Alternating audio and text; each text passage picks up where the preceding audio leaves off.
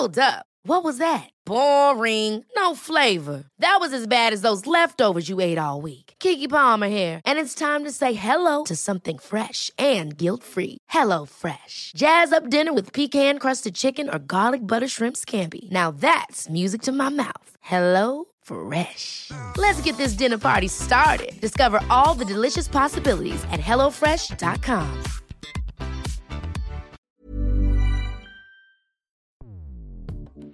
Escuchas. Escuchas. Escuchas un podcast de Dixo. Escuchas Fuera de la Caja con Macario Esquetino.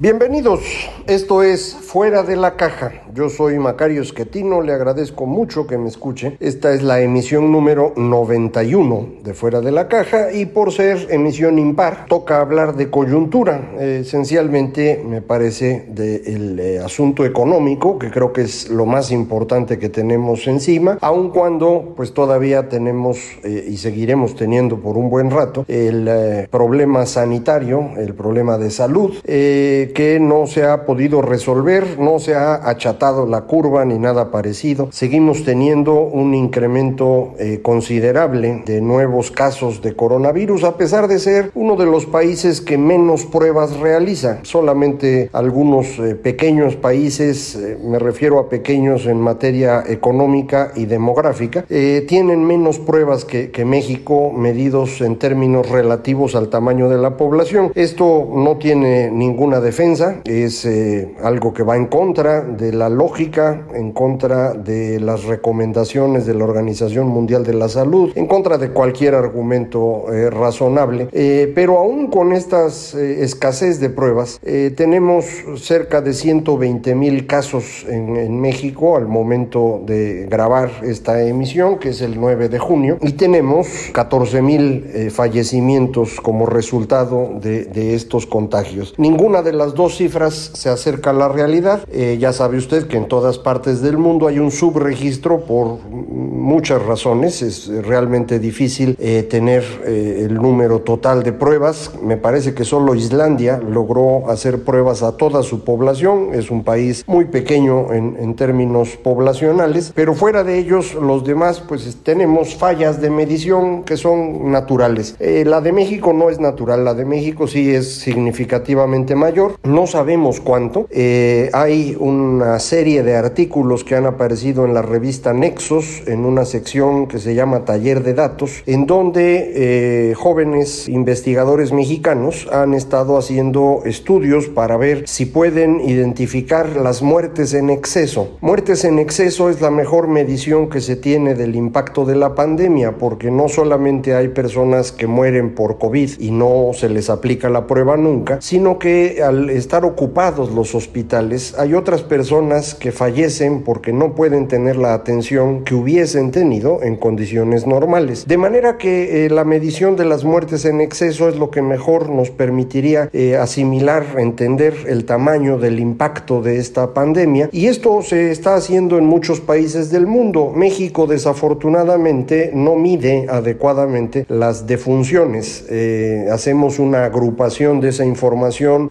con más de un año de retraso. INEGI ha publicado 2018, va a publicar 2019 en estos días, eh, pero los datos de 2020, bueno, pues habrá que esperar un buen rato para que se liberen. Eh, lo que hicieron estos jóvenes investigadores, cuyos nombres ahorita no, no recuerdo, no le, no le miento, pero están ahí en el taller de datos de Nexos, estos jóvenes lo que hicieron fue entrar al registro civil, a las distintas oficinas del registro civil en Ciudad de México, de manera electrónica para identificar eh, las personas que hubiesen eh, fallecido durante estos meses. Eh, lo pudieron hacer en una primera ocasión sin ninguna dificultad, pero de inmediato lo que hizo la oficina del registro civil fue poner un captcha. Esto es un mecanismo para que no se pueda entrar a la información de manera automatizada, sino que tiene que hacerlo un ser humano. En las siguientes dos artículos publicados, lo que hicieron fue subcontratar a personas pues que se dedican a hacer eso, a ponerse a picarle el botoncito para que pueda entrar la maquinita y, tomar la información y con eso han podido complementar los datos. Y lo que sabemos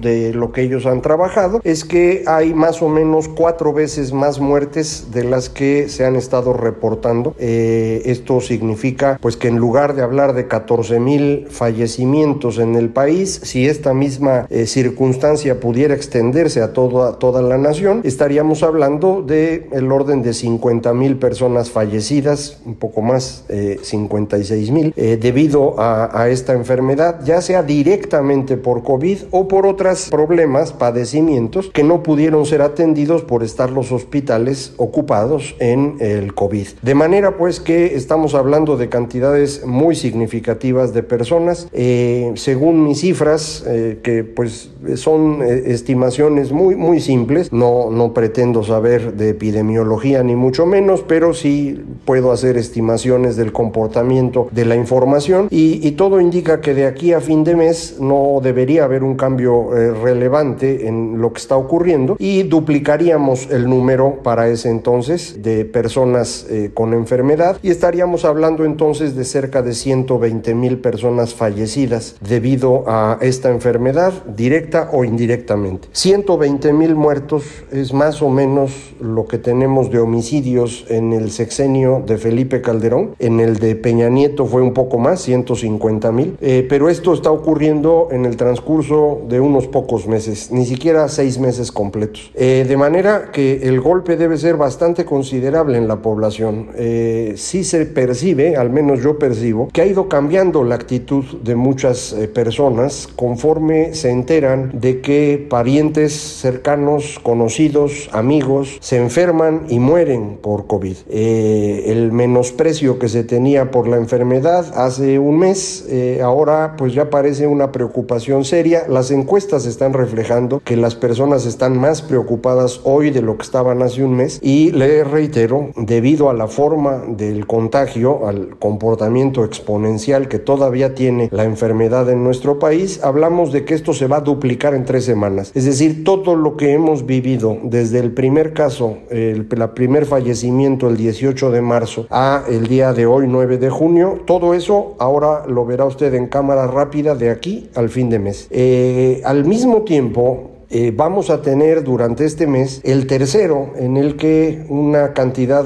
muy significativa de mexicanos no tendrán ingresos. Recuerde usted que los datos que tenemos de abril de la encuesta telefónica de ocupación y empleo eh, arrojan que 18 millones de mexicanos perdieron su ingreso de manera total o parcial. 12 millones de forma total, 6 millones de forma parcial. Eso fue abril, no sé los datos de mayo, ni mucho menos los de junio, que apenas está empezando. Eh, pero suponiendo que, esto ya no se incremente, que ese sea el total, estamos hablando de 18 millones de mexicanos que no tuvieron ingresos en abril, en mayo y en junio. Es decir, para fines de este mes, eh, estos 18 millones de compatriotas sumarán tres meses sin ingresos. Eh, es difícil que eh, un número importante de ellos haya tenido ahorros suficientes para soportar los tres meses. De manera que vamos a empezar a resentir esta presión social de una gran cantidad cantidad de personas que no tienen con qué comer. Esto es una tragedia que pudo evitarse. El COVID no. Sí pudimos haber aminorado el golpe si en lugar de hacerle caso al irresponsable de López Gatel hubiéramos seguido los caminos que siguieron los otros países, en donde se aplicaron gran cantidad de pruebas, se empezó a utilizar cubrebocas desde el principio y el distanciamiento se tomó en serio, no subordinándose a la voluntad del presidente, sino insistiendo en que deberían estarse alejando las personas y de preferencia guardándose en su casa. No olvide que aquí en México eh, el, el, confinamiento lo empezamos nosotros, la sociedad, eh, no el gobierno. Y el gobierno mismo no lo cumplió. Tardó muchísimo el presidente en aceptar que tenía que quedarse encerrado y fue el primero que salió corriendo a inaugurar su trenecito y visitar el lago en donde van a poner la refinería e inventar que Cangrejera va a ser una fuente petroquímica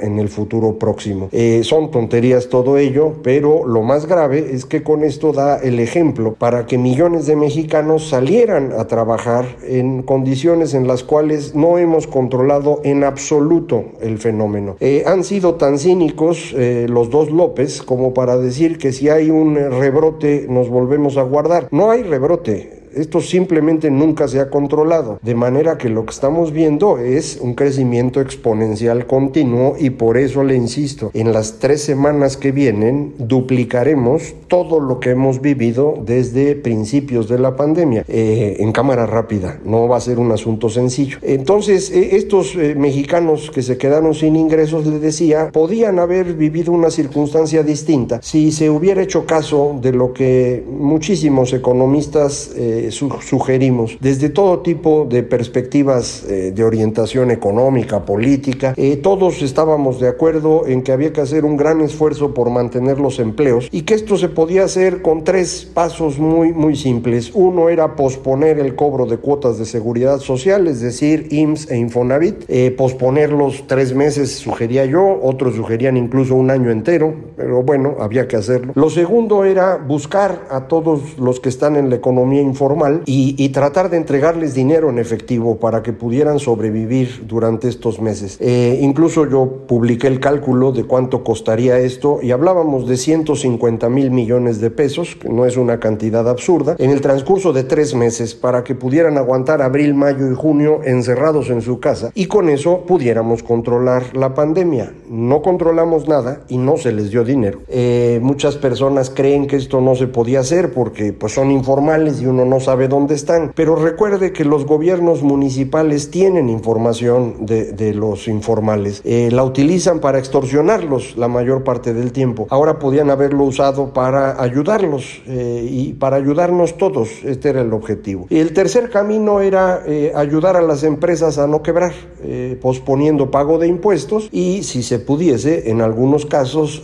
otorgando recursos a crédito, sin duda, con, con tasa de interés baja, pero para eh, evitar que dejaran de pagar a proveedores y entonces tuviéramos una onda expansiva. Ninguna de las tres cosas se hizo. El gobierno mexicano es el único en el mundo que no construyó ningún plan de rescate o de contención económica eh, y es el único que ha continuado haciendo lo que hacía antes, eh, construir dos bocas, Santa Lucía, el tren Maya. esto es un absurdo total. Son actividades que debían haberse detenido de inmediato, no se gana nada si están trabajando ahí. Eh, se está gastando dinero que pudo haberse utilizado de mejor manera en ayudar a la población, pero no se hizo nada de ello. De manera que vamos a, a juntar los dos problemas. La crisis sanitaria en estos niveles que le comentaba yo, 250 mil personas contagiadas, aún con el bajo número de pruebas que tenemos, y probablemente 120 mil personas fallecidas para fin de mes, y 18 millones de mexicanos al menos que no van a tener ingresos durante tres meses. Esto ya se cumple en tres semanas. Eh, esto me imagino va a generar una presión social muy significativa. Eh, creo que no lo están entendiendo en el gobierno y, creo que parte del problema tiene que ver con esta dificultad de los seres humanos para entender los comportamientos exponenciales. Nosotros entendemos muy fácil las líneas rectas. Eh, si una cosa crece dos unidades en un mes, pues nos imaginamos al otro mes va a crecer otras dos unidades y el siguiente otras dos. El crecimiento exponencial implica que si el primer mes crece dos, en el segundo mes crece cuatro y en el tercer mes crece ocho. De manera que el impacto es totalmente distinto. Este tercer mes de la, de la crisis relevante eh, es un mes en el cual vamos a tener un comportamiento exponencial tanto en las necesidades económicas de las familias como en el número de contagiados y, muertos. Eh, y esto va a ser muy difícil de administrar. Mm, creo que el presidente está midiendo reacciones diarias de qué es lo que la gente piensa de él, eh, se está preocupando, por eso quiso salir en su gira, creo que la gira no le funcionó en términos de popularidad, eh, ahora están inventando conspiraciones de los contrarios, está llegando al extremo de exigir eh, que se, se definan los mexicanos si están con él o en su contra. esto es un absurdo y, e insistiría yo, está ocurriendo en el mes en el cual las cosas cosas realmente van a ser difíciles de manejar. Eh, creo que adicionalmente a lo que estamos viendo en México hay que sumar un contexto internacional que va a ser bastante más complejo también en los próximos meses. Eh, ya sabe usted que en, en noviembre eligen en Estados Unidos presidente de la República y el señor Donald Trump, que ha tenido igual que el señor López Obrador, muy mala estrategia en términos de la pandemia, aunque no tan mala en materia económica, ha ido perdiendo popularidad. Y si la elección fuese el día de hoy, todas las encuestas en Estados Unidos indican que el señor perdería. Eh, yo creo que él no puede perder la elección presidencial porque perderla significa una derrota política muy seria. En Estados Unidos la reelección casi se da por hecho. Eh, él es además muy narcisista, pero creo que hay una razón adicional y es que en cuanto pierda el señor se va a la cárcel. Tiene muchísimas cosas que tiene que responder por ellas, eh, que no se han podido procesar porque tiene inmunidad, pero la pierde instantáneamente en el momento que sea derrotado y esto implicaría pues una tragedia para él que creo que no quiere aceptar, de forma que es posible que haga hasta lo imposible, perdóneme la redundancia, por evitar la derrota. Y esto en Estados Unidos solamente significa una cosa, una guerra, porque eso es lo único que logra juntar eh, apoyo popular alrededor del presidente. Eh, de manera que eh, yo tengo la gran preocupación de que en los próximos meses veamos un crecimiento en el conflicto entre Estados Unidos y China que puede llegar al enfrentamiento armado. la razón, pues la estoy platicando con usted, es precisamente la necesidad de Trump de conseguir un apoyo que hoy ha perdido. usted dirá que es absurdo que alguien lleve a la guerra al país por mantener en el poder. Eh, pues Trump, no se le olvide. Entonces puede hacer eso y más. Eh, no tiene escrúpulo alguno, no le importa a nadie que no sea él. En eso también se parece a nuestro presidente, al cual tampoco le importa nada, eh, y por eso hemos tenido este incremento brutal en el número de contagios y fallecimientos, y por eso este desempleo que se va a convertir, insisto, en una tragedia social. ¿Va a cambiar esto en el corto plazo? No veo cómo. Por eso me parece muy difícil hacer pronósticos eh, de la economía en general hacia el próximo año. Lo tenemos que hacer y yo mismo he publicado numeritos de qué es lo que esperaría yo, pero sí creo que estamos moviéndonos por un camino que en lugar de ser el mismo comportamiento que hemos visto en otras épocas, podría llevarnos a un derrumbe estructural, es decir, a una transformación por completo del tablero de juego. En el caso de México, esto mm, lo percibo en términos de un enfrentamiento social. Eh, en ese sentido me angustia que hayan decidido utilizar a estos grupos llamados de anarquistas para atacar al gobernador de Jalisco en Guadalajara y en su eh, representación en Ciudad de México y que esto ya se haya extendido a otras actividades de los mismos eh, anarquistas. Son vándalos en mi opinión. Eh, habrá quien los defienda, pero pues yo no creo que tengan defensa alguna. y esto puede convertirse en un pésimo ejemplo para estos 18 millones de mexicanos que no tienen para comer y que de pronto pueden eh, considerar que una opción es saquear los Oxos o saquear los eh, eh, cafés o saquear ladidas como hicieron en estos días estos grupos de jóvenes y no vamos a tener fuerza pública suficiente para detener esto. Entonces nos estamos moviendo por caminos verdaderamente preocupantes. Insisto, creo que en el gobierno esto no, no se está entendiendo y me parece que conviene que usted pues se entere de cómo percibo yo las cosas, piense si, si tengo razón o no. Y en caso de que yo la tuviera, pues váyase preparando para eh, estos meses que van a ser todavía más complicados. Ya no solamente estaremos encerrados para evitar el contagio, sino para evitar la violencia. Ya estamos aquí muy mal acostumbrados a estos días de amargamiento del Macario, pero insisto, yo no tengo la culpa, es nada más lo que hay. Si, si pudiera yo conseguir alguna información optimista, con muchísimo gusto se la, se la pasaría yo. Hay quien dice que, que, se fije uno en la bolsa de valores, por ejemplo, Estados Unidos ha subido la bolsa de valores, ya está al nivel que tenía antes de la pandemia. Eh, sí, eso es eh, el exceso de dinero eh, que está creando eh, los bancos centrales en el mundo eh, y la esperanza que todo el mundo siempre tiene en que el futuro será mejor, eh, pero tampoco se confíe de eso. Entonces hay que estar atento, yo como siempre le agradezco que me escuche. llegamos al final y dentro de dos semanas volvemos a platicar de coyuntura, a ver si parece entonces algunos datos nos ayudan a recuperar el optimismo. Mientras, cuídese mucho, no salga de su casa, el asunto no va a estar sencillo. muchísimas gracias, ya sabe, para comunicarse conmigo, Macario MX en Twitter, arroba Macario MX, correo electrónico macario arroba macario.mx, página electrónica www.macario.mx. Muchísimas gracias, esto fue Fuera de la Caja.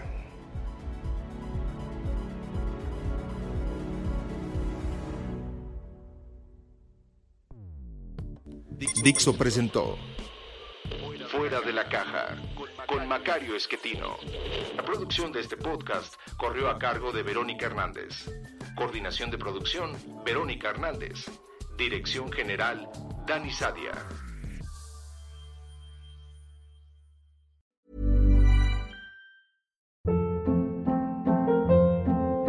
Hold up. What was that? Boring. No flavor. That was as bad as those leftovers you ate all week. Kiki Palmer here, and it's time to say hello to something fresh and guilt-free. Hello Fresh. Jazz up dinner with pecan-crusted chicken or garlic butter shrimp scampi. Now that's music to my mouth. Hello Fresh. Let's get this dinner party started. Discover all the delicious possibilities at hellofresh.com.